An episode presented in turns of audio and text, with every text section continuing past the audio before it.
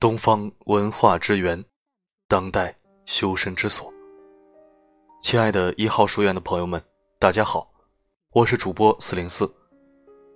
今天在这里和大家分享一篇文章，题目是“千万不要去打扰别人的幸福”。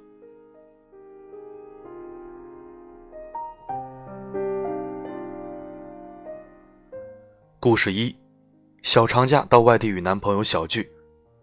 听说他是坐了二十几个小时的硬座去的，同学忍不住说了句：“我要是她男朋友，一定给她买卧铺。”没想到此话传到该同学耳朵里，让他很难受。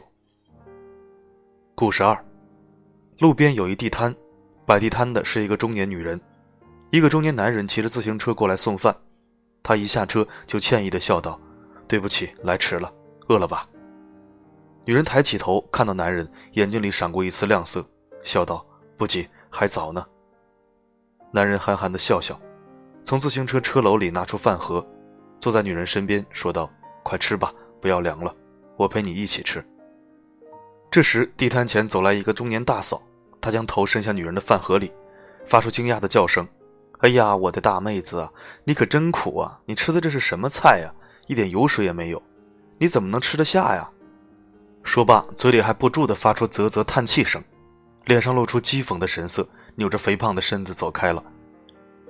女人端着手中的盒饭，愣愣地望着胖女人的背影，眼睛里噙满了泪花，那眼泪啪嗒啪嗒地滴落在手中的盒饭里。身旁的男人眼圈也红红的，捧在手里的盒饭再也没有情绪吃上一口了。周遭的气氛仿佛顿时凝固了似的，让人透不过气来。故事三，儿子考上大学，虽然是一个普通的大学。但是全家人依然感到很快乐、很幸福，一点没有感觉到有什么遗憾的。父亲对儿子说：“儿子，你比你爸和老妈都出息了。我只上了小学三年级，你妈才小学毕业，你在我们家可就是状元郎了。”儿子羞涩地笑了，笑得很甜、很舒心。全家人带着一种幸福和喜悦的心情送儿子到车站上学去了。突然，有人拍了一下他的肩膀，他一看，原来是自己的一个熟人。也来送儿子去上学。熟人问：“你儿子考上什么大学？”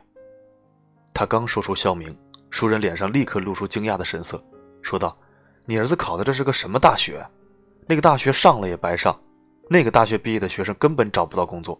我儿子可比你儿子强多了，他考的可是品牌的大学，毕业了人家单位都抢着要，月薪最少八千块呢。”熟人的脸上露出轻蔑的神色，说罢转身走了。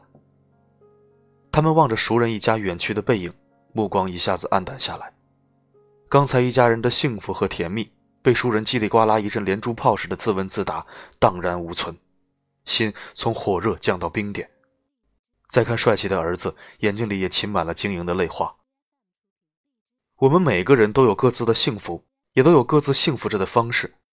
有的人的幸福是来自于一个钻戒，有的人的幸福是来自于一杯奶茶。有的人的幸福，或许就是爱人对自己的一个微笑，一句关心的话。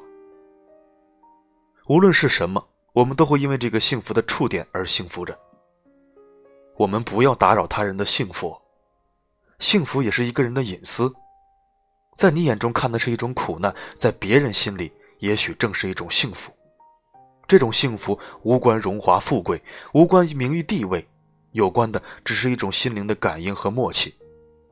这种幸福像花儿开放一样，悄无声息，但馨香永存，在彼此心田里缠绵涟漪，化作了生命中一种永恒和地久天长。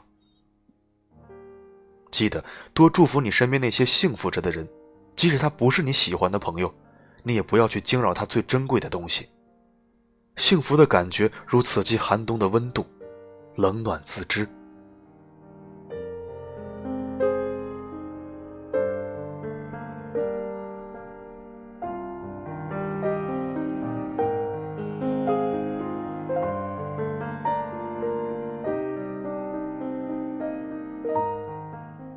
感谢您收听本期的节目。如果你想聆听更多的国学经典美文，欢迎关注公众账号“一号书院”。如果想听到更多我的声音，可以微信搜索“四零四声音面包”。好的，今天的播送就到这里，我们下期再会。